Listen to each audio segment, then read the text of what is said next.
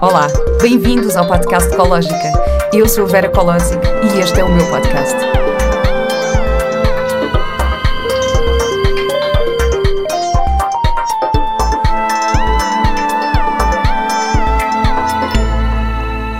Olá e bem-vindos a mais um episódio do podcast Ecológica. O meu convidado de hoje é o Khalid. Khalid é um terapeuta inovador que se dedica a inspirar vidas em todo o mundo. Reconhecido além fronteiras pela capacidade ímpar de criar pontes entre sabedoria ancestral e processos terapêuticos modernos, une de forma criativa e arrojada diferentes técnicas para o desenvolvimento pessoal e espiritual. É o fundador da Enjoy, uma organização que oferece experiências transformadoras de desenvolvimento pessoal e despertar espiritual, trazendo o poder e a magia da sabedoria ancestral que está presente em diferentes tradições do mundo moderno. Olá, Khalid. Bom dia. Bom dia, é um Bom prazer ter-te aqui hoje.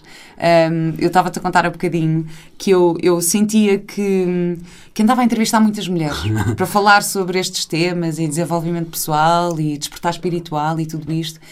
E, e depois eu fui fazer uma sessão com a Dina Fonseca, do Corpo de Medicina, que também já esteve cá. Sim. E eu disse, oh Dina, às vezes estou a sentir que, que só falo com mulheres no podcast e queria tanto falar com homens. E ela disse, então o Khalid, porquê é que não falas com ele? Eu, ah, claro, o Khalid. E nesse mesmo dia eu fui a um retiro de yoga e cheguei ao retiro e conheci duas pessoas que estavam a fazer o teu curso Respirar, o teu curso online. E estavam loucas, tipo, ah, incrível, é tão transformador e passei por isto. E pensei, não, eu tenho mesmo que entrevistá-lo. Pronto, e depois cheguei até ti através de uma amiga que temos em comum e estou mesmo muito contente. Agradeço o convite, uma alegria estar aqui. Que bom, obrigada. Olha, Khalid, o que é para ti viver enjoy? Ok, é uma boa pergunta, não é? A a enjoy, como, como o nome diz, é para mim significa a alegria que vem de dentro.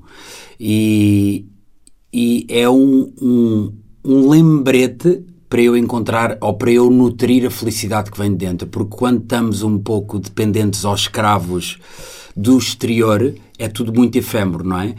E então é, é principalmente isso, um compromisso com um estilo de vida, com práticas, com, com nutrir, com regar essa, essa, essa felicidade que vem de dentro. Sim, e tentar, e tentar, porque muitas vezes, obviamente, sou humano e foco-me, não é? Nós muitas vezes podemos nos focar naquilo que está bem, nas flores da vida ou, ou nas nuvens. E, e a Enjoy é, uma, é uma, um lembrete de, de tentar encontrar, focar-me no, no néctar da vida. No néctar da vida.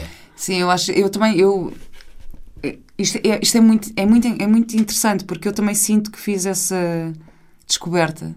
Eu quase, é tipo, descobri a pólvora, estás a ver? Que é mesmo que a felicidade está dentro de nós Exatamente. e não ahm, e não fora de nós. E eu durante anos e anos e anos eu procurava muito esse- essa felicidade naquilo que vinha de fora, procurava valorização a partir dos outros e não em mim, ah, achava que ficava feliz. Eu lembro, olha, isto é um exemplo que eu tenho, por exemplo, em relação à minha vida profissional, que eu achava sempre. Eu fazia novelas, não é? E achava, ai não, ah, ai não, novelas não é bom, o que é bom é, é, é fazer cinema. Pronto. E depois fui fazer um filme e não foi assim, não, não, não me preencheu assim tanto, não me deixou assim tão feliz. pois. Depois, Ai, não, não, afinal não é o cinema, não. Eu quero é ter, eh, fazer um espetáculo no Teatro Nacional. Pronto.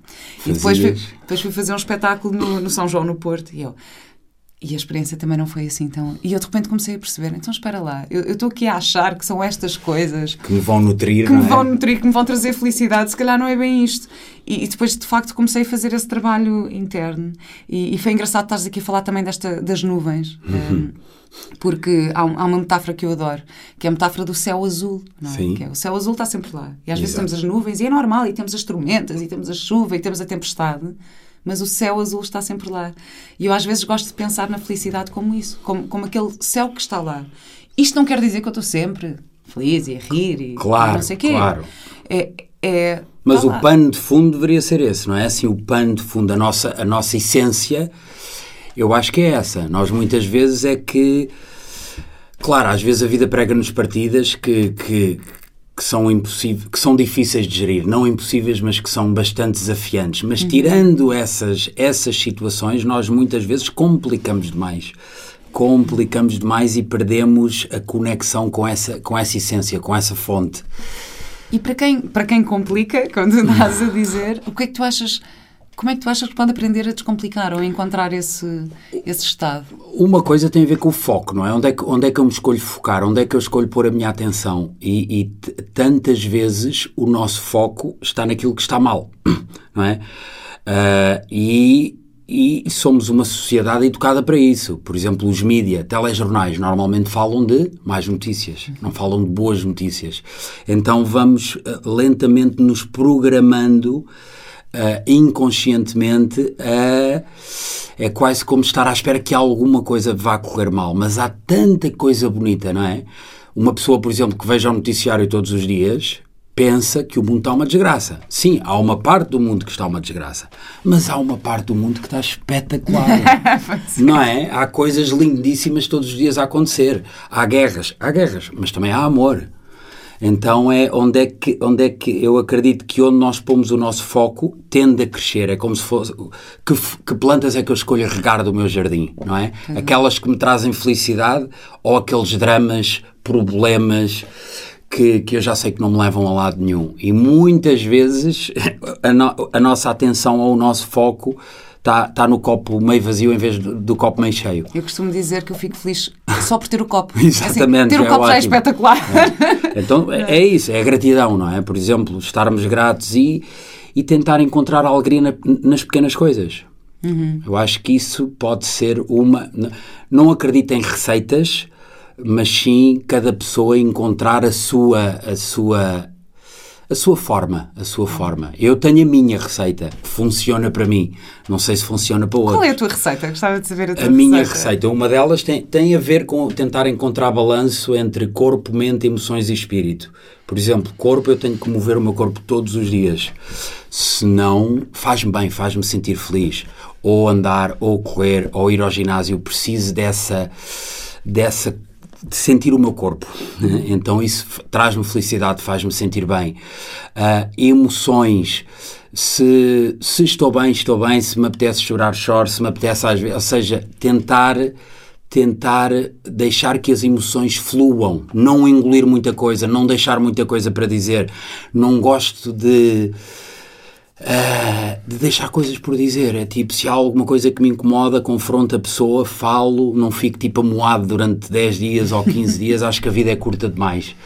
E pelo menos para mim eu tenho essa consciência desde novo que nunca sei, não é? Nunca sei quando quando é que vai ser a minha última respiração? As pessoas que eu amo não sei se vão viver mais 40 anos ou mais 24 horas, então não tomar a vida como garantida, eu acho que, que é algo que, que me ajuda a mim. Mais uma uhum. vez, é a minha, é a minha forma.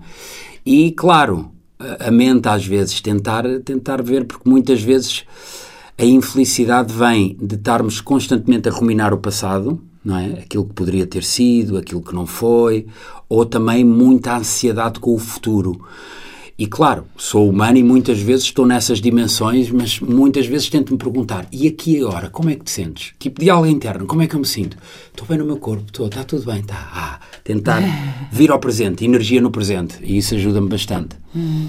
E claro, estar como rodear-me de pessoas que amo, cuidar bem de mim, Claro. Tudo isso ajuda. Claro. Mas foi engraçado, e estavas aqui a falar sobre o, o, deixar fluir porque, e desta questão do foco, porque eu acho que muitas vezes, imagina, uh, há pessoas, e eu, eu própria também já passei por isso, em, em que eu. Um, julgava o meu próprio pensamento e a minha própria emoção. Então imagina, estou a ter um pensamento não tão positivo ou estou a ter uma emoção uh, menos agradável e eu pensava, ai não, ai não, eu não posso pensar nisto, eu não devia pensar nisto. Uh, por... e, e, depois às tantas, isso acaba por criar ansiedade, por tu claro, estás a tentar forçar o não pensar aquilo que estás a pensar. E é uma luta interna grande, não é? Como é que achas que se pode ajudar uh, estas pessoas que têm este, que, para quem é mais desafiante, mudar este, este foco? Uhum. Que, como é que tu achas que, que se pode para treinar mim, e praticar isso? Hum, para mim é através do corpo, uhum. na verdade, através de práticas, por exemplo, respiração, breathwork, meditação, movimento. Há uma série de técnicas ancestrais ou terapêuticas que, que nos ajudam a sair do burburinho constante do tráfico incessantemente, não é? Porque parar de pensar, isso é, é impossível. Uma pessoa querer parar de pensar, acho que não. É, talvez uh, pôr a energia noutro sítio, ok? Uhum. Em vez de ficar a ruminar, se calhar sentado em casa, ok, olha, vou andar 10 km e, e tipo, uh, dar ar às ideias, não é? Arejar um bocadinho, talvez isso me ajude. Por exemplo, às vezes é, é tentar resolver o problema de uma forma diferente da própria de, da forma que criou o problema, não é? Hum. E muitas vezes a questão tem a ver com a nossa mente ou neuroses que todos nós temos e então a melhor forma de sair da mente é usando a energia física. É? Se tu estiveres claro. 100% a dançar, a fazer surf, a correr, seja o que for, que o corpo, a tocar um instrumento, estamos aqui num sítio lindo com instrumento, não é? Uh, aí aí é, é, uma meditação, não é? Meditação não é, não é. Às vezes as pessoas pensam que meditar é estar de pernas cruzadas, com cara de Buda uh, e com incensos e cristais à volta. Pode ser também, mas na verdade tudo, tudo aquilo que nós pomos 100% da nossa energia e estamos num flow em que não estamos a pensar, não é? Que estamos só no aqui e agora, para mim isso é meditação. Hum. E estavas a falar aqui do breathwork. O que é esse. O breathwork. breathwork. O, o breathwork é, é uma palavra que, que não tem tradução uh, em português. Pode ser respiração consciente. Uh, é, é, uma, é um termo utilizado para, digamos, uh, descrever várias escolas ou várias tradições que usam a respiração assim como a fonte principal de inspiração e uma chave para a autodescoberta e desenvolvimento pessoal. E trata-se principalmente de usar esse recurso que todos nós temos, mas que muitas vezes nem pensamos. Porque às vezes as pessoas ouvem-me falar de respiração e dizem, mas eu não preciso de aprender a respirar, qualquer pessoa sabe respirar. Exato. Óbvio, não é para aprender a respirar, é para usar a respiração uh, de uma forma, ou seja, nós respiramos um potencial muito pequenino daquele, daquele que, daquele que, da nossa capacidade. E, e quando eu falo de respiração, falo da força de vida, não é? Por exemplo, eu, eu, trabalhei sete anos na China, ia muito à China. Na medicina tradicional chinesa, eles falam muito do Qi. Uhum. O Qi é essa força de vida, como no Pranayama, no, no Yoga, falam do Prana, não é? Que é, uhum. que é essa força de vida. No Japão chamam-lhe Qi, no Havaí chamam-lhe Mana. Acho que nós em Portugal podemos lhe chamar energia ou força de vida. Então é um trabalho consciente com essa, com essa energia que, que tu, ao aumentares a quantidade de ar, de oxigênio, de prana, mana, chi que entra no teu sistema, leva-te a estados incríveis de mais energia vital, uh, mais força interior, mais paz de espírito, muitas vezes expansão da consciência, ou seja, é incrível. Não é nada novo, é, isto é sabedoria milenar. É? Os yogis, por exemplo, descobriram que ao uh, mudarem o ritmo da respiração ou respirarem de certas formas, conseguiam influenciar o estado de espírito. É? Hum. E então são, são práticas milenares que hoje em dia, graças a Deus, estão, estão assim acessíveis a, a muitas pessoas e, e é uma ferramenta que eu acho top. A toda a gente, na a toda a gente, ninguém, claro. Ninguém, ninguém precisa, não, não. Nem, nem sequer precisas de adereços. É não, assim, por enquanto não se paga taxas nem nada, é não gratuito. é gratuito, podes respirar à vontade. Quer dizer, se quiseres aprender a respirar de forma consciente, convém ter sim, algum... Sim, convém porque, porque há técnicas mesmo, claro. não é?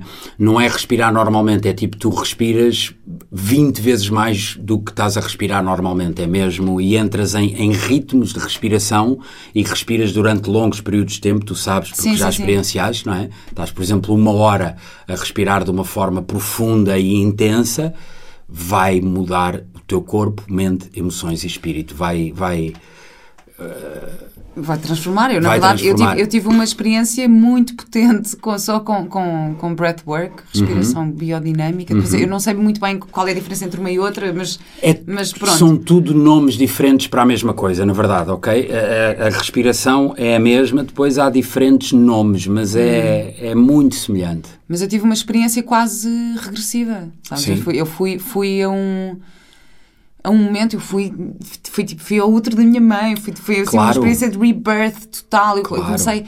Depois eu, eu transformei-me num animal. E esta, bem, foi assim uma experiência altamente transcendente, transcendente, transcendente mesmo. Claro. E, e, depois lembro-me de, de, parar, e, e, pronto, isto foi, foi no centro de retiro, estávamos num, num dome e tal, e depois estava deitada e quando, quando acalmei e tal, e quando saí cá para fora, e estás ali no meio da natureza, não é? E de repente tu olhas e, claro. e, e tu vês as árvores a respirar Exatamente. e a falar contigo, e tu de repente ficas assim, ah, a terra está a falar comigo.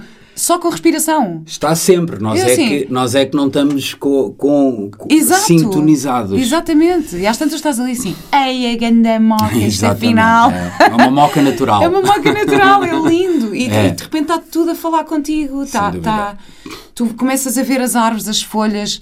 ah, ah, se- sentir a força sentes- de vida. É esse, esse prana mana chi, é isso. A sentir a força de vida como algo uau, não é? Que está sempre. Só que muitas vezes nós sentimos isso. Às vezes um grande pôr do sol na praia. É. Às vezes sentimos, mas na verdade isso está sempre, sempre, sempre presente em tudo o que é vivo ne- neste planeta. Então é esse, esse estado, esse estado que, que eu acho que. Sim, mesmo. E, e estás a falar aqui na inspiração, porque na verdade o respirar é inspirar E expirar. expirar, E às vezes nós dizemos, ai, não me sinto muito inspirado. Ou, ai, não assim. E às tantas é. Respira para te inspirar. Respira. É. Qu- Quantas vezes? Às vezes dou por mim em, em situações. apneia. Ah, não, não, às vezes, às vezes, estamos vezes em é. apneia, às vezes estamos em apneia, mas, mas, mas há coisas que, que me emo- emocionam mesmo e que Uhum. eu consigo mesmo aceder às minhas emoções quando de facto inspiro e expiro. Claro. Quando estou a ver uma paisagem linda, um pôr do sol, não sei o quê, de repente faz assim. É, deixares "Ah", essa e depois inspiração deixas vir as até ti. Uhum. lágrimas fluir e é tipo, uau! E é tão bom chorar de amor e chorar Claro, de felicidade claro. e chorar de. A sério, eu tô- tô- agora é estou a ficar emocionada a claro. falar nisto, sabes? É mesmo. É lindo. Aliás, eu ontem tive, tive um momento deste. O meu filho ontem teve uma festinha na escola. Então, eh, e eles tiveram um jantar e eu fui buscá-lo às, às nove da noite. E foi aquele dia tipo final de ano em que ele vai para casa com os, os trabalhos, os desenhos todos que fez e não sei o quê.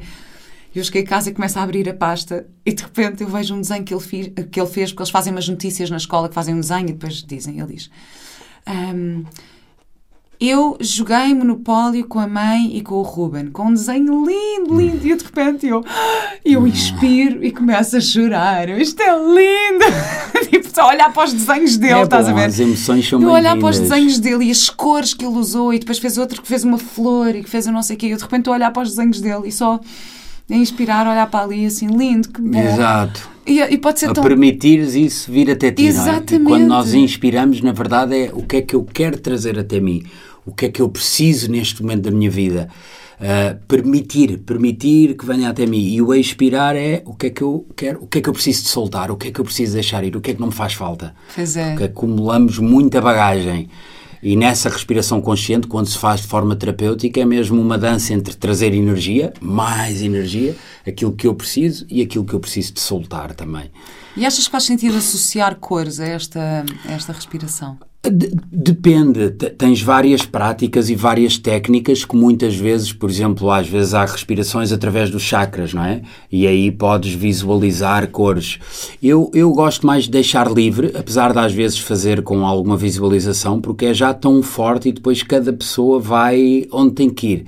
É como se essa força de vida, que, é, que vem através da respiração, é uma inteligência suprema que te vai levar onde tu tens que ir. Vai, vai trazer ao de cima aquilo que tu precisas de olhar, aquilo que tu precisas de abraçar, de perdoar, de celebrar, de agradecer. Então é, é, é um processo bonito. Eu uso a respiração como uma, entre aspas, desculpa, obviamente, para depois falar de, de tudo o que é vida, de tudo aquilo que, que faz parte da- desta experiência humana. Que lindo. Não é bonito? Que lindo. Como é que tu chegaste até aqui? Como é que foi este teu, como é que foi este teu, este teu processo de, de Ok. despertar? Ah, o meu processo de despertar começou, na verdade, com dor, com trauma. Ah, eu perdi a minha mãe quando tinha, quando tinha 11 anos. Ela faleceu com um câncer no pulmão. Ela tinha 33, eu tinha 11. Então, eu com 8, 9 anos, ela começou a ficar doente. Claro, um miúdo com 8 anos quer é curtir e brincar com os amigos. E eu fui deparado com doença. E os meus pais separaram-se quando eu era, eu tinha para aí um ano, eu vivia, era, era assim mesmo, um amor de mãe, era muito chegado à minha mãe, adorava o meu pai também, mas não vivia com ele diariamente. E, e ver uma pessoa, eh, não é, fal- morrer, e ainda demorou uns anos, com o cancro é uma doença que, que é mesmo difícil, tudo isso me fez que questionar, eh, começar a questionar a vida desde muito cedo. Porque é que as pessoas adoecem? Porque é que as pessoas estão tristes? O que é que é isto? Para onde é que nós vamos? Começou assim. O meu pai era músico, artista, a minha mãe também. E o meu pai era uma pessoa bastante, pode-se dizer, espiritual, não é? Hum. Sendo que nós somos todos, mesmo aquelas pessoas que dizem, ah, mas eu não sou espiritual, todos somos, porque temos, não é? Temos a dimensão física, emocional, mental e espiritual. Mas o meu pai sempre gostou e tinha muitos livros em casa, desde todo o tipo de livros de, de, de tradições, desde o Krishnamurti ao Siddhartha, uh, livros de xamanismo, a livros de yoga, do Yogananda, e, e ele sempre viu, sempre teve uma, uma filosofia de vida bastante interessante e levou-me a ver que esta vida é uma passagem. Nós estamos aqui presos por um fio, nunca sabemos quando é que esse fio se vai. Era como ele explicava a uma criança de 11 anos uh, para eu tentar, eu não diria aceitar, mas talvez conseguir crescer com aquilo que me tinha acontecido. E, e, a mensagem dele era: temos que aproveitar ao máximo. Nunca sabemos quando é que esse fio se vai partir. E o fio da mãe, olha, foi agora. E na verdade foi uma libertação, porque ela estava a sofrer. Ela estava a sofrer, e, e isso eu acho que foi aí. Foi o sofrimento que me começou a levar à procura de algum conforto em mestres que falavam dessas questões profundas, filósofos, fosse o que fosse.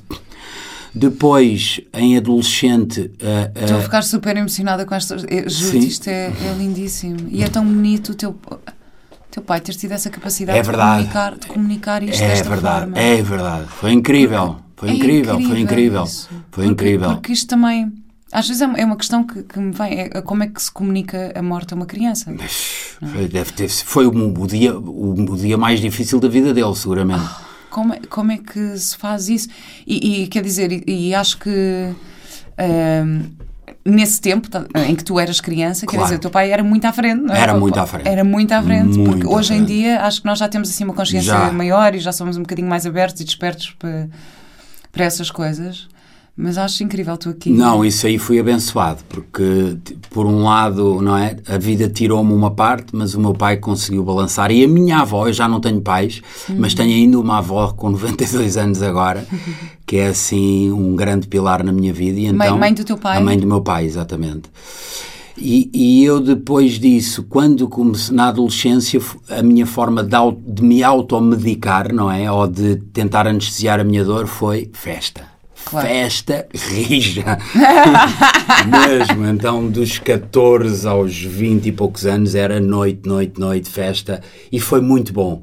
Exteriorizei álcool, drogas, tudo, tudo e mais alguma coisa. Foi, foi, fartei-me divertir, obviamente. Aprendi muito mas cheguei a uma altura da minha vida, depois entretanto acabei o liceu, uh, fui estudar e cheguei a uma altura da minha vida que não me estava a identificar com o que eu estava a fazer na altura. Eu trabalhei 5 anos em publicidade, em audiovisuais, fui estudar para os Estados Unidos, voltei, tinha uma boa carreira, ganhava dinheiro e houve um dia que eu sentia, pá, senti que o que eu estava a fazer estava a definhar o meu espírito. E, e, e, foi também uma, uma altura em que eu tive que lidar com esse luto dos 11 anos, que eu já lia muitos livros, sim, mas ler livros é uma coisa, praticar é outra. E já tinha feito alguns retiros, algumas meditações, mas nessa altura tive uma depressão ou um despertar. Eu acho que são as duas coisas muito semelhantes. Não fui medicado, não fui a psicólogos, mas tive assim um momento mesmo difícil, hum. uma crise. E essa crise, depois, por uma série de coincidências, levou-me a decidir ir um ano para a Índia, passar dos livros à experiência, ok? Porque eu lia muitos livros, sim, mas muitas partes da minha vida não, não correspondiam ao conhecimento, não era sabedoria, era só conhecimento que eu já tinha. E esse ano na Índia foi assim um, foi tipo uma, uma morte e um renascimento. Foi fantástico. E o meu foco principal era resgatar-me, curar-me, uh, olhar de fundo para certas questões da minha vida e descobrir-me principalmente. Então fui para um. principalmente para meditar e fazer uma série de, de retiros, terapias e depois acabou por, por, acabei por descobrir a minha verdadeira paixão. Hum, que lindo. Sim. Bem, incrível, incrível. E tu agora fazes isso? Agora é isso, faço isso desde essa altura, sim Uau. Começou, tive outros, outros trabalhos, mas isto sempre foi assim. Começou por uma paixão, não é que eu pensei, vou fazer isto a minha vida, mas acabou por naturalmente, de, de, de várias formações que fiz, de, organizei muitos retiros para diferentes mentores que eu fui encontrando uh, em diferentes áreas, desde meditação, ao xamanismo, à terapia, convidava-os a vir a Portugal ou a ir a outros países e eu acabava por ser o braço direito desses, desses mestres terapeutas, então fartei-me de aprender e depois, naturalmente, comecei também a partilhar uh, da minha forma aquilo que tinha, que tinha aprendido e aquilo que me tinha transformado e tem sido uma aventura incrível, não trocava por nada. Quem foram esses teus mestres? E esses meus mestres foram vários, foram vários. Claro, honrando, honrando e primeiro. As lições? Honrando primeiro o pai, a mãe, a família e pessoas assim de perto, porque mestres estão, estão escondidos em vários sítios, mas tive, tive uma grande inspiração no mundo de Osho, que é um mestre muito controverso, uhum. uh, que, então se uma pessoa for à Netflix vê um documentário do hoje, fica chocado. Eu gosto sempre, de, como se uma pessoa também vir coisas da igreja a fundo, também fica chocada.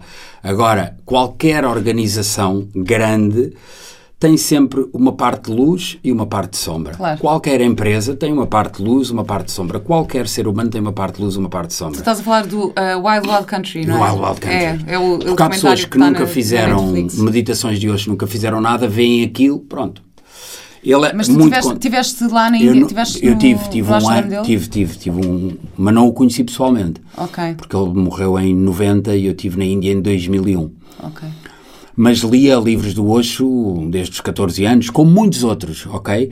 No Osho o que eu encontrei foi meditações fora de série. Ele tem das melhores meditações que eu conheço no mundo, porque foram meditações criadas para o homem moderno, para nós, uhum. não é? Porque se tu disseres a uma pessoa que nunca meditou, olha, senta-te aí durante uma hora a, a, observar a tua respiração, para a maioria das pessoas é uma tortura. Uhum. É uma tortura, não, uma pessoa não consegue. E ele apercebeu-se disso, não é? Para os indianos isso servia, porque os indianos têm medida respiram meditação de, desde que nasceram. Para, para os homens e mulheres ocidentais, ele acreditava que precisava de técnicas revolucionárias. Então criou o que chamam meditações ativas, que são meditações que usam respiração, movimento, dança, expressão, uh, antes de te poderes, digamos, sentar e meditar. E o Osho tinha, tinha uma visão do ser humano que me agradou desde o início. Ele falava no Zorba, Zorba da Buda. O Zorba é, não sei se já viste o filme Zorba, Zorba da Greek, com Anthony Quinn, que o Zorba é o, era um homem que gostava de festa. O bom vivant, é mesmo assim um exemplo do bom vivant. Festa, mulheres, sexo, vinho, dança, o bom vivant. E o Buda é aquele que tem a capacidade de olhar para dentro. E o Osho acreditava que tu podes ser as duas coisas e não é ou um ou outro. Isso para mim assentou que nem uma luva, porque eu sempre adorei divertir-me, eu sempre adorei to, to, toda essa paixão. Ah, eu essa, também, eu adoro é? festa. To, toda essa vida. Então não é tipo, ok, não, isso é pecado e o resto é que é bom. Não, se fizeres com consciência, tudo pode ser sagrado. E, e, pronto, assentou, essa filosofia, essa filosofia eu gosto. E faz parte do processo, é assim mesmo no Siddhartha, quer dizer, o Siddhartha passa Exatamente. por tudo aquilo para chegar uh, e, e, tem uma, uma parte de, de luxúria. Claro de, que sim, claro que sim, tudo faz parte desta experiência humana. Eu fui educado num colégio católico. Também okay? eu. Também, pronto. Também eu. E bem, bem ferranho. E então, uh, na verdade, em vez de me aproximar de Deus, entre aspas, eu hoje em dia não, não sou religioso, sou espiritual, acredito numa dimensão maior, obviamente, podes-lhe chamar Deus, vida, universo, grande espírito, é o que tu lhe quiseres chamar. O todo. O todo, natureza. Uh, Mãe mas, terra. Ma, e, e, adoro a mensagem de certos mestres que depois viraram uh, igrejas à volta deles. Eu gosto da essência. Uhum. Isto para voltar a hoje, eu foco-me na essência, ok? Isso foi uma das grandes inspirações. Osho, Uh, tirando assim o melhor dele. Coisas que eu não me identifico é como um livro. Se não gosto de um capítulo ou outro, claro. o meu foco não está aí. Claro. E, e, então sempre, sempre tive assim um, um, pé na meditação, na respiração e em terapias. de expressão emocional, tudo o que tenha movimento. Eu acredito muito em que, o- que o movimento é, é das maiores medicinas que há. Pode ser através da. Seja, seja o que for, mas movimento é importante. Eu Dança, acho. por exemplo. Eu acho que é super importante. Aliás, super importante. acho que o nosso corpo diz tanto sobre nós. Eu- Eu, Claro. digo isto montes de vezes e, e, e pronto, eu às vezes até, às vezes até, é, até me sinto mal. Imagina, uma amiga minha liga-me a dizer ah, não sei o quê, agora ah, estou com, com um problema nos pulmões. Eu disse, olha, sabes qual é a emoção que está associada aos pulmões? É tristeza. tipo, eh, não, quer dizer, não desvalorizando, que se calhar po- poderás ter um problema físico, mas eu Pois. acho que às vezes o nosso Pois. corpo manifesta. Claro que sim, o corpo Ah, fala. Ou às fala vezes grita. E às vezes é tarde Pois demais para ouvir, não é? Porque Pois o corpo é. vai dando sinais e nós, ou estamos atentos, não é? O Rumi tinha uma frase que, que dizia que as dores são mensageiras, ouve-as, Uhum. não é? E tem, tem- não, não temos, mas deveríamos ouvir e prevenir em vez de só procurar ajuda ou procurar equilíbrio quando já estamos virados do avesso Pois. porque aí muitas vezes já é tarde demais. Mas foi, foi a parte da meditação, das terapias e depois também o outro pé muito no mundo do xamanismo, de toda a espiritualidade América Central, América do Sul, que sempre me inspirou, desde adolescente. Eu ia te perguntar um bocadinho sobre isto, porque eu já, já falei aqui neste podcast com várias pessoas sobre meditação, sobre bioenergética, Ok. sobre. Mas xamanismo, falei pouco. Sim, falei, é dos temas que eu mais adoro. Uma convidada com quem falei mais, eh, que tu também conheces, que eu falei um bocadinho com a Sátia, mas o que é que. O que é, que, o que é o xamanismo para quem não sabe? Ok. O xamanismo eu acho que é, o- é- pôr por palavras às vezes é difícil, mas é uma prática espiritual, uma forma de vida pré-religião. Não tem nada a ver com religião. Antes de existir qualquer religião, já nós, enquanto seres humanos, louvávamos o universo. É? Se virmos em tradições ancestrais, haviam as danças da lua, as danças do sol, ah, a dança, ah, orações à água, orações ao vento, inspiração nos animais, inspiração na natureza. Muitas das artes marciais são inspiradas em movimentos de animais. O Qigong, que tens uma série de posições que, que são inspiradas na natureza. Então o ser humano aprendia com aquilo que, que via natural, natural. E, e o xamanismo s- são é, é, digamos uma, uma forma de vida e e uma prática eh, espiritual de conexão com esse todo ou de reconexão, porque nós nascemos conectados, não é? Nascemos totalmente ligados e depois vamos nos desligando mesmo religião significa religar. É giro, é uma palavra que significa eu religar-me, eu recordar-me. É recordar porquê? Porque nós já sabemos, um miúdo, um bebê, então, está totalmente ligado. E o xamanismo são uma, uma série de práticas e, e- e uma forma de vida consciente com a natureza, com o, com o ecossistema que, que nos rodeia. E práticas, tudo o que é um xamã, seja homem ou mulher, homem ou mulher medicina, é um ser humano que tem um, anda com um pé no mundo terreno e um pé no mundo do espírito. ok? Quando se fala de mundo do espírito, é a dimensão espiritual que todos nós temos. E muitas vezes vai até essa dimensão espiritual através pode ser através de uh, técnicas de transe, por exemplo, de dança, de tambor, de música, de ritmo, uh, de plantas sagradas. Podem usar certas plantas sagradas. Há uma série de formas para eles irem a essa dimensão do mundo do espírito em busca de inspiração, orientação, uh, cura, uh, para trazer, muitas vezes para curar ou uma pessoa ou para terem mais clareza do que fazer com a comunidade da qual são responsáveis, porque os xamãs originalmente eram tipo líderes também das, das tribos, não é? Eram, tinham, tinham uma responsabilidade muito grande. Uau, sério. Então é um bocadinho o viajar até essas dimensões, até essas realidades paralelas, para trazer inspiração e aplicar no, nesta realidade física em que nós vivemos. Principalmente eu acho que é isso. Porque nessas realidades nós não estamos confinados, falando agora de confinamento, ao tempo e ao espaço. São, são, tudo é possível.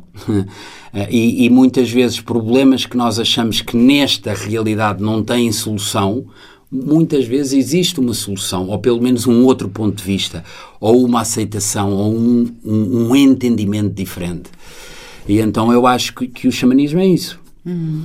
Pode ser o Sweat Lodge que estávamos a falar antes de começar. Sim, eu é? estava A sauna aqui. Sim, o sagrada. Sweat Lodge estávamos aqui a falar. Sim, vamos, vamos explicar aqui um bocadinho o que é o Sweat Lodge para, Ok. para quem não sabe. Eu também já fui. Ok. eh, fui experimentar um Temascal que basicamente é como se fosse uma sauna, não é? É, é a origem. É. O, o, o Temascal está presente em várias, em várias tradições ameríndias e não só, também na Europa, Sibéria, muitos sítios. E hoje em dia temos as saunas, não é? Na Alemanha, na Suécia, na Rússia, tem saunas Sabes que eu sempre tive sauna em casa. O meu pai A era sério? alemão. Epá, o eu meu pai era sauna. alemão e adorava sauna. Eu E sou fanático por sauna. Nós eu também adoro sauna. Adoro, Aliás, adoro, muita gente, adoro. ai não, banho turco, eu assim, banho turco, não. Sauna, sabe? eu, adoro, sauna, adoro. Eu. Mas eu estou habituada, desde para mim a sauna era uma coisa habitual. Para mim eu achava normalíssimo toda a gente ter uma sauna em casa, Pois. porque o meu pai. Em Portugal ninguém tem. Ninguém tem, mas o meu pai não, tinha sempre a sauna e todos os dias Ai, que ele bom.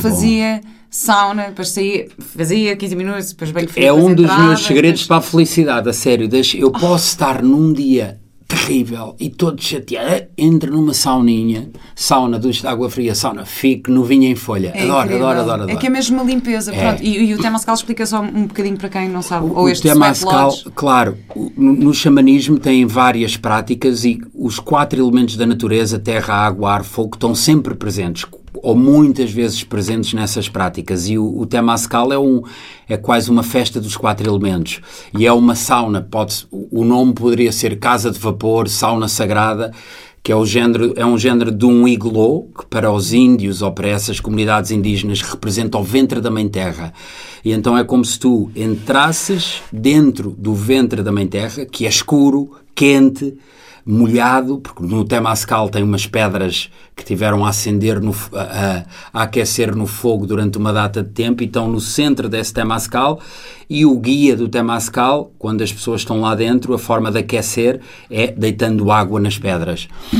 E era uma forma tradicionalmente era a igreja dos, dos índios norte-americanos. Era onde eles iam muitas vezes rezar, agradecer, pedir coragem, prepararem-se para, sei lá, para, para uma batalha. Agradecerem os vivos depois de uma batalha, chorarem os mortos. Ah, era, era tipo um local de prece ah, e reconexão, de reconexão, recordar a origem, não é? Porque a nossa origem é essa, então era um bocado o ir à origem, soar aquilo que não é preciso, deixar lá, deixar com a terra tudo aquilo que não é preciso e rezar. Rezar não no sentido religioso. Rezar é pedir com o coração, não é? É nós termos pedidos e, e pedirmos, pedirmos. Pode ser ao nosso eu superior, pode ser a Deus, isso depois depende do sistema de crenças de cada um. Foi, foi super. Para mim, É um ritual super- assim foi de super- purificação, renovação. É, É, inc- é incrível. Eu, eu cheguei. Pronto, há todo o ritual antes, não é? Que te fazem limpeza, para o santo, as rezas, Sim, sim, quê, eh, aquilo tudo, e depois tens o tabaco, dão-te o tabaco e tal. E depois eu entrei e eu no primeiro momento eu estava eu estava com medo, eu tive medo. E que é uma coisa que eu eh, já, já não sinto tanto nem sinto Muitas tantas pessoas vezes. têm, e- Mas, mas quando tu entras, de repente, é um sítio super escuro, apertado, pequenino, e quando fecham a porta a primeira vez, eu, eu Ai, tive, ai, ai. tive aquele momento, ai, ai, ai, ai, o que é que vai acontecer aqui? Mas pronto, claro que tens liberdade e podes sempre pedir para sair e isso tudo. Mas eu estive lá durante as quatro, porque depois aquilo tem quatro portas, não é? Eles fazem o ritual para cada, Sim, exatamente. para cada uma das portas. ahm, Honrando as quatro direções. honrando as quatro direções e, e aquilo, tu sentes o quentinho no início, depois quando achas que não, não dá para ser mais quente, Claro. vai ainda mais quente. Claro. E estás a suar. Bem, mas aquilo foi. Tive esse medo no início e depois pensei, não, eu sei respirar. E foi- eu lembro-me de pensar Claro. isto assim, eu sei respirar. Eu sei respirar. E foi, e foi lindo porque eu por acaso estava com a minha professora de yoga ao meu lado, que foi comigo. Ahm, e que foi ela que também ensinou a respirar ainda melhor, não é? E Eu não, eu sei respirar. Então estive ali a respirar e a sentir o calor e a queimar e tudo, e a Claro. suar. E às tantas começas a chorar, a chorar, a chorar. Mas não, sei porquê, não tinha. Hum, sim, claro. Às vezes tens coisas que é só para soltar e que é Exatamente. incrível, porque depois saí de lá eu estava a flutuar, porque eu saí de lá a pensar, ai, que É o limpeza, renascimento, é o tal renascimento, que sem dúvida. limpeza incrível, que eu tive ali só a, a- a chorar só porque sim, não, não sei, a ter imagens e, ok, da minha família, da minha mãe, do meu pai, do meu filho. Claro.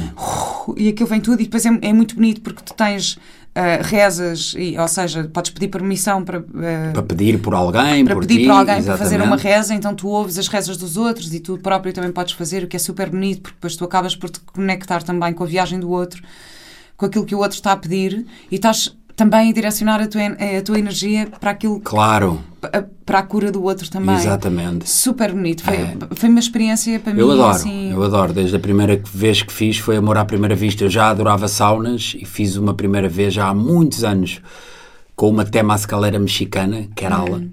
Uh, Kelvara, desculpa, Kerala é um sítio na Índia. É, exato. Uh, e foi, foi, adorei, adorei.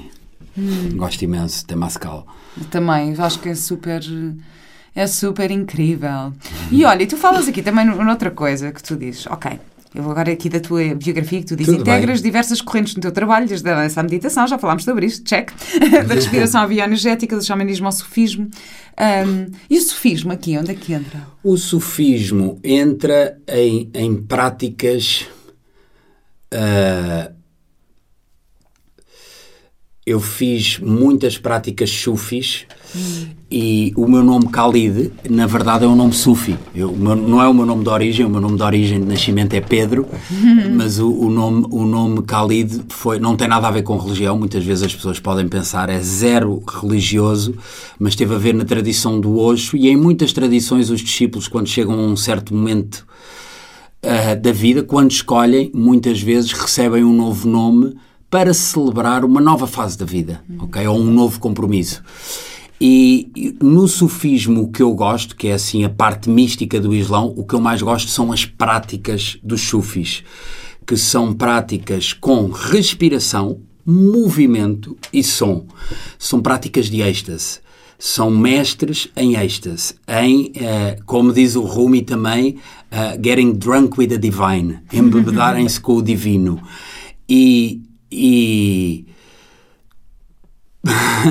principalmente é isso, não é que eu tenha estudado sufismo, mas sim entrei muito nas práticas, nas práticas deles e são, são práticas de êxtase, principalmente, de alterares a tua consciência de forma natural ou de expandires a tua consciência a momentos de puro êxtase a- através da respiração, do movimento e do som. Principalmente. São técnicas de transe. E transe não é transe, música. Exato, mas não é, não é, mas não é transe- um, um main floor do boom. eh, mas Só. transe no sentido de um estado alterado de consciência. não é? Em que existe tanta inspiração nesses estados e as pessoas têm medo muitas vezes, porque a maior parte das pessoas tem medo de perder o controle. Mas no xamanismo, no sufismo, eh, tudo isso são técnicas para perderes o controle. E nessa zona de desconforto, que na verdade nem é desconfortável, é apenas desconhecida. E a maior parte das pessoas tem medo do desconhecido. Mas nessa zona do desconhecido existe, é assim, é, estão muitos tesouros à nossa espera. Muitos tesouros à nossa espera. Então o sufismo é, é isso. É. Agora fizeste- fizeste-me lembrar um livro do um, um livro infantil, um livro que eu leio ao Ah, Mateus às vezes antes de ir para a cama, que se chama Medo de quê? Ah, que giro. É tão bonito o livro, tem umas ilustrações super bonitas. E então é coisas do género. Tenho, tenho medo do escuro. Pois bem, é, é no escuro que nasce a luz. Exatamente. E, então, e depois também. E tem isto em relação a tu, tenho medo, tenho medo de ser diferente. Ah, e depois tem sempre, sempre o lado Positivo. o lado positivo Claro. disto. De, ah, e agora estavas a falar do medo do desconhecido e também parece, ah, estava a pensar, tentar lembrar-me qual era a frase que vinha a seguir. Pois. Mas pronto, este livro é lindo, chama-se Medo de quê? Pois. Ah, e é, Que giro, é exatamente exatamente. É, É. é- é mesmo pensares, ok, sim, e tens medo, ok, boa, Tudo aceita. bem, abraça tudo o medo, dança com medo, mas, mas, Dança- mas vai, dança vai com em ele. frente. Exatamente, mas vai em frente. Como tu no Temascal tiveste medo, podias Claro. ter fugido ali para fora aos gritos, estou a brincar, é? a exagerar, podias ter saído e desistias daquela experiência, deixavas aquela experiência passar ao lado, ou ok, estou com medo, mas tudo bem, vou abraçar o medo, vou respirar e de repente. E eu até acho que este choro, que grande parte do meu choro inicialmente foi despolutado pelo medo. Claro. Porque nós estamos com, com medo libertou uma e eu comecei a respirar ali e aquilo e a sentir o teu corpo a tremer e não sei o quê, e de repente eu comecei a chorar, a chorar, a chorar, e pensei, Claro, ok, e bora. é bem-vindo, as emoções Bora, são bem-vindas. vamos, vamos, é mesmo, foi, foi incrível, assim. E tu falas aqui também da a, a busca da visão. A busca da visão. Busca da visão. Também é uma prática ameríndia que os, os nativo-americanos tinham muitas práticas. Tinham o sweat lodge, tinham várias, não vou falar todas, mas a busca da visão era quando eles iam sozinhos para o meio da natureza a pedir ou em busca de uma visão de clareza para poderem viver uma vida mais íntegra.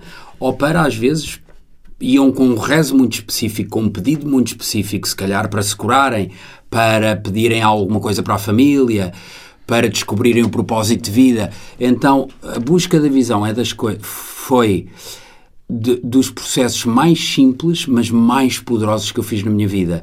Tive a sorte de ser guiada por uma, por uma xamã do Equador, que é uma mulher medicina fantástica, uma líder espiritual fantástica, Carmen Vicente, e é um compromisso que eu tive de quatro anos, em que ah, durante esses quatro anos fui ter com ela uma vez por ano, com ela e com um grupo de pessoas que se encontravam numa montanha no meio do nada, no meio da natureza, e consiste em tu subires à montanha e estás sozinha, sozinho, tive sozinho, por exemplo, no primeiro ano quatro dias e quatro noites sem comer e sem beber. Sozinho, sem nada, sem um livro para escrever, sem um livro para ler, obviamente sem telefone, só tu e a natureza, mais nada. No segundo ano foram sete dias, no terceiro ano nove, no último ano treze. Sem- sem- mas em jejum sempre? Não, em junho o máximo eram quatro dias. Mesmo quando eu fui sete dias, no quarto dia, ela subia lá à montanha para rezar, para falar comigo e deixava-me tipo um litro de água e três peças de fruta. Só isso. E é incrível o reset ao, ao, ao sistema. O, o que se aprende e o, o- a autorregulação de todo o teu sistema, sistema nervoso, tudo o que acontece só disso, só de estarmos sozinhos na natureza, que é algo que está nos nossos genes, não é? Só que é algo que a maior parte das pessoas não, não consegue. Nós estamos viciados em fazer é. não fazer nada para a maior parte das pessoas é um terror. E eu tive momentos de, de- nessa montanha em que eu estava em bliss total e tive momentos tipo, tirem-me de. Pai, já não aguento. Tipo, quando é que o sol se põe? E agora, o, nervo- o- o nervoso miudinho, só de estar, em vez de fazer, só estar. Foi dos processos mais bonitos que eu fiz. Muito, muito bonito. Que lindo. Agora, agora tive assim uma imagem, sabes, Muito, assim, muito tipo bonito. de, de rede, tu estás amparado por uma rede e de repente tirarem-te a rede. Não é? Tipo, Muito bonito. Na verdade, estás na maior rede de todas, que é a Mãe Natureza. Hum. E está lá tudo. É assim, esquece. A natureza é, para mim, a, a- a fonte, é uma fonte de mestria, de terapeuta, não é? Ah, é das melhores terapias à face desta terra, é a natureza. É a natureza.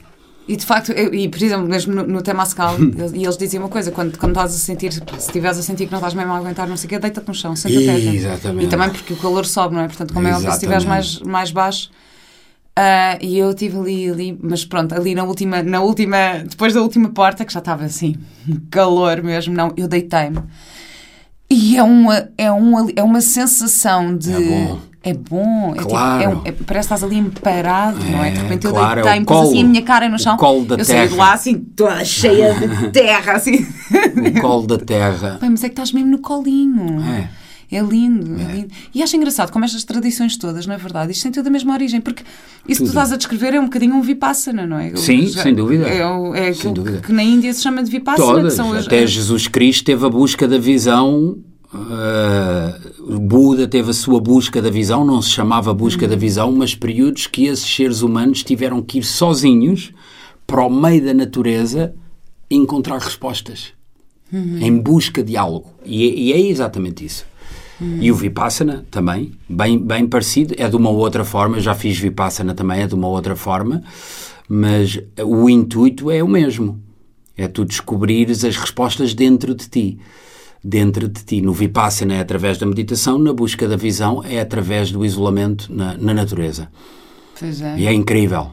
É incrível. E aí, e, e dormes ao relento, não há tendas, não há nada. É mesmo, e epá, é tão bom, mas tão bom. Que para muitas pessoas é normal, para muitas outras não. Se calhar há pessoas que não, não se deitam ao relento, a olhar, a dormir ao relento há 20 anos ou 30, sei lá eu. E é tão simples, mas tão. Uh, uh, restaura reequilibra, sabes? Mesmo, fora de série. Foi, adoro, busca da visão. É lindo. Não, e essa, essa questão de, das respostas estão dentro de nós, porque eu também. Eu também sinto isso, não é? Eu também agora, no, no, no meu processo, o sítio onde, o sítio onde estou agora, eu tenho mesmo essa certeza. Tipo, claro, tá, tá. Mas, mas é difícil chegar a. Como é que. Alguém que não confia nisso, uhum. estás a ver? Como é que. Como é que que conselho é que podes dar a alguém que ainda não confia que as respostas estão dentro de si? Pois, a, a confi o confiar é sempre, é, claro, é confiar. Primeiro, dar uma oportunidade, hum. ok? Tem que dar uma. Não tem, mas por que não, não é? Muitas vezes as pessoas fazem um caminho, estão sempre a bater com a cabeça na mesma tecla. Epá, ousa, ousa fazer uma coisinha diferente, experimenta fazer uma coisa diferente. E está receptivo, receptivo não é? E, e, para ver o que é que vem. E aí convém, convém que essa pessoa tenha sorte de ser bem guiada e que convém que essa pessoa tenha sorte de fazer algo que realmente sinta o impacto. Porque muitas vezes podem experimentar uma coisa, é pá, fui fazer isto, não gostei nada, e depois põem tudo no mesmo saco. Pois, exato. Ai, sim, é? também É exato. tudo no mesmo saco. Exato. E não, é como uma pessoa eh, experimentar jogar futebol não gosta e diz que odeia todos os desportos. Epá, não. Ou ouve rock and roll e não gosta e diz que odeia música. Exato. Não é? Eh, e põe tudo no mesmo saco. Não. Eh, e, eu diria, diria isso, é ousar e estarmos receptivos, receptivos a aprender e e, experimentar. E, claro, a experimentar. E, e a confiança deixar... é sempre em ti. Confiar na vida e em ti, não é? Mesmo, principalmente é isso. E também esperar pelo momento certo. É tão engraçado. Eu agora também me lembrei de, de, uma coisa. Eu, eu, quando fui. Eu fui para Londres estudar quando tinha 18 anos. Fui para fazer, fazer um curso de teatro. E eu sempre fui super perfeccionista e queria. Eu queria eu muito que o resultado. Queria que o resultado fosse bonito, sempre. Então imagina, uh, tínhamos exercícios de escola, de tens de fazer uma improvisação, estás aqui num grupo e temos que aprender a trabalhar em grupo. Um dá uma ideia, o outro dá outra. E eu lembro-me de como eu era tão eh, perfeccionista e queria tanto que ficasse bem, se alguém me desse uma, uma ideia que eu achava, hum, isto não vai ficar bem, eu já, já não experimentava. Não queria, ficava pois. tipo, ah, ok, ou experimentava sem vontade, não dava o melhor de mim, não nada. Pois. E depois houve ali um momento em que eu troquei o chip e pensei, não, eu agora vou estar receptiva, mesmo que eu não acredite, mesmo que eu não acredite na ideia do outro, e que é normal. E eu acho que isto se aplica a, a tudo. A tudo. Em trabalhos, em trabalhos em empresas, claro em trabalhos criativos, em trabalhos. Claro que sim. Tudo. É assim, ok, até podes não acreditar à partida, experimenta. Exatamente. Experimenta Exatamente. e vê o que é que acontece. E podes continuar a não acreditar, ou podes. Uh, e aí podes ter. Podes até julgar de, de uma claro. forma menos positiva, Epá, mas sem, sem, sem experimentar. Claro, eu nos meus retiros eu não peço, eu não peço a ninguém para acreditar em nada, são experiências, hum. não precisas de acreditar em nada. Claro. Experiências e vês o que é que essa experiência te traz. E se te entregares, é impossível não te trazer alguma coisa. Impossível, nunca vi ninguém que se entregasse e não recebesse algo. Claro. Agora, se, claro, se a pessoa não quer isso aí, Está tudo bem, eu respeito a escolha de qualquer um, claro. são opções. E também é preciso perceber qual é o teu nível de entrega em determinado momento. Qual é que tu escolhes que é o teu nível de entrega? Pois. Sim, sim, sim. Qual Porque, é que tu escolhes que é o teu nível de entrega? Sim, mas muitas vezes também o nível de entrega ou a, a, a resistência a isso vem da nossa história. Não é? Mas as resistências que... são bem-vindas. São todas bem-vindas. e trabalhamos com elas, assim como o medo. Isso é tudo bem-vindo e transforma-se. Uhum. São todas bem-vindas, claro, todas elas são bem-vindas. Adoro trabalhar com pessoas com resistências, porque, porque a resistência não é só ali, não é só no retiro, não é só na sessão, é a mesma resistência que a afeta em tudo o que ela quer ser, ter e fazer, uhum. estar na família, no trabalho e tudo o que também aprende na sessão ou no retiro, depois também pode trazer essa inspiração para a vida. Eu nisso sou muito pés na terra. Gosto, são, são coisas bem, bem é para aplicar na nossa vida, para trazer essa, essas descobertas, esses insights para o nosso dia a dia, senão não faz sentido, não é? Claro. Para mim, pelo menos. Eu também acho. acho, que vou mandar uma amiga minha. Boa, boa. São todos bem-vindos. Cálida, esta conversa uh, está a ser altamente inspiradora e eu sinto mesmo e tive, e tive e quer dizer, e ouço aquilo que as pessoas falam sobre ti e, e uhum. leias aquilo que as pessoas escrevem sobre ti. Tu inspiras tantas pessoas. Uh, e a ti, o que é que te inspira? A mim, o que é que me inspira? Uh, obviamente, hoje em dia, a minha filha e a minha mulher, a Benedita e a Bárbara, são assim a minha maior fonte de inspiração mesmo. Uh, ser pai está a ser assim um capítulo fora de série e estar com a Bárbara tem sido assim. Quanto tempo é que ela tem? Tem 11 meses. Ai, tem 11 meses. Ai, é, que lindo. É, é, é, um recordar diário da força de vida, da essência, daquilo que realmente é importante. E então é uma benção, né? E tenho, tenho uma guru de 11 meses em casa. Era isso que eu estava a pensar. Há bocado, quando eu te perguntei quem são os teus mestres, eu estava a pensar para mim. É. Acho que o meu mestre é o meu filho. É, pois. Porque, de facto, acho que os nossos filhos são, são são mestres. Claro são que sim, mestres. claro que Porque sim. deparam assim, nós temos que, de repente, confrontar-nos com a nossa criança interior, com os nossos desafios, as nossas necessidades, perceber se a nossa necessidade é mais importante do que a necessidade dele. É uma aprendizagem constante. É, eu estou a adorar, estou a é adorar. É Já tinha tido o privilégio de, de ser padrasto de ou é um, nome, é um nome que eu não gosto muito, mas de acompanhar o crescimento de, de, de duas crianças durante sete anos, pá, e adorei, Sabes que o meu filho tem, tem roupa dessas duas crianças. É? não, porque nós vamos passando roupas claro. e não sei ah, quê. que giro. E entretanto, há roupas deles que já passaram para um amigo meu que, que entretanto agora estão a comer. Tive o privilégio e foi das experiências mais bonitas da minha vida. Poder, poder, eu, eu adoro, adoro crianças. Eu fui filho único até aos 13 anos, a minha irmã Maria nasceu quando eu tinha 13 anos, falando daquilo que me inspira, as minhas irmãs também me inspiram muito, e a minha irmã Luz nasceu quando eu tinha 22. Então uhum. tenho duas irmãs assim também que, que foi uma alegria, que as adoro. É família, amigos e o meu trabalho inspira-me imenso. Uh, não só, não é? Quando estou a dar, também estou a receber, estou a a ensinar ou a partilhar, estou a aprender. Normalmente nós ensinamos aquilo que mais precisamos de aprender, então é uma, um, um, uma constante troca. E natureza inspira-me muito. Hum. Estar agora a viver em Lavra, em frente à praia, estou a adorar. Estou a adorar. E o Covid, no meu caso, foi uma conspiração divina positiva porque me obrigou a parar. E eu, durante anos, estava numa velocidade demasiado grande em termos de. Estava sempre a viajar. Viajava para dar retiro, chegava à casa, fazia as malas, viajava para dar um retiro, chegava. Estava, estava um bocado mais. E às tantas. Até, até me perguntei: estás a fugir do quê? O que é que eu estou a fugir?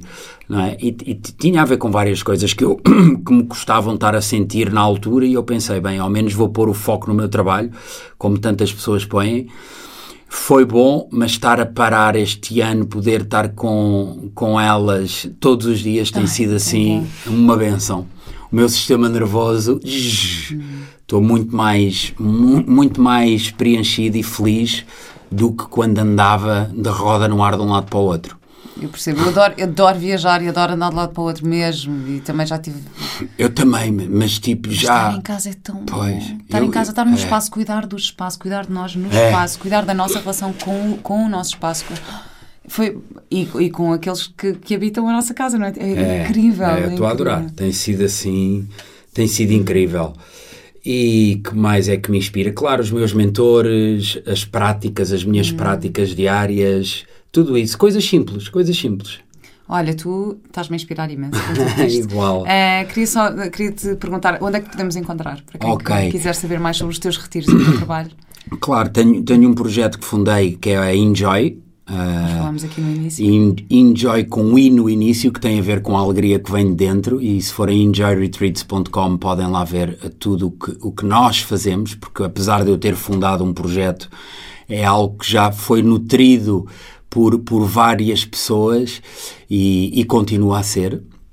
Hoje em dia, mesmo a Bárbara, a minha mulher, tem um papel super importante na Enjoy e, e outros amigos, que, uh, colegas barra amigos, uh, no Instagram também, principalmente aí. Uh, os retiros, vamos no Instagram, voltar. Qual é o nome da tua página de Instagram? A minha pessoal, Khalid Enjoy. Uhum. Khalid Enjoy. Uh, Khalid em Alegria. Não foi para pensar nisso, mas foi só porque, porque enfim, mas é. tem as duas coisas. E uh, em termos de trabalho, o que eu tenho feito ultimamente, desde, desde a pandemia, tem sido muito trabalho online, como tu falaste, o Respira. Dou também muitos processos de mentoria e acompanhamento individual. E retiros assim presenciais vai ser só em novembro. Tivemos um Wild Spirit, que é dos meus retiros favoritos, que vai ser no Monte Velho, um sítio lindíssimo na Carrapateira. Temos um que já esgotou, mas vamos abrir agora datas para outro e também acho que também vai, vai encher rápido. e por agora é isso, não quero ter muito mais planos presenciais devido à, à dança que estamos a, a viver no momento. Claro. Com a, com a, questão do Covid, mas. Mas, mas, mas é pronto, é esse teu site sempre atualizado e se alguém sim, sim, quiser ir lá, sim, ir, a, ir lá, poderá, poderá encontrar toda a informação no site. Khalid, muito, muito, muito, muito obrigada. Adorei, Adorei Só tenho conversa. uma última pergunta, que é a pergunta que eu faço sempre. Okay. É, qual é a tua cológica de vida? A minha cológica de vida. A minha cológica de vida é uma pergunta gira. é, eu diria. Uh, eu guio-me por, por viver totalmente, ou seja, não levar a vida como garantida, aquilo que eu disse, tipo, não levar a vida como garantida, perdoar rápido, perdoar rápido e, e, e, e, expressar, não, não gosto de dormir com coisas na almofada, sabes? Gosto de ter a consciência o mais tranquilo possível e celebrar celebrar a vida, eu acho que é super importante celebrar o facto do milagre de estar vivo, de respirar aqui e agora. E às vezes esquecemos, não é? Queremos isto, queremos aquilo. E quando temos isto, que quero aquilo, e eu durante muito tempo estava sempre à procura da próxima cenoura. E quando tinha a cenoura, queria, queria outra. Continuo a ser. Eh, tenho ambições, sem dúvida, e tenho muita coisa que quero trazer até mim, mas também tudo o que eu tenho hoje em dia, tudo o que eu sou é já uma grande alegria, uma grande vitória. É. Então agradecer, agradecer é, é, uma, uma, uma das ecológicas de vida. Obrigada, eu é que te agradeço por, Obrigado, esta, por esta inspiração. Obrigada e até breve. Adorei, um até já. Obrigada.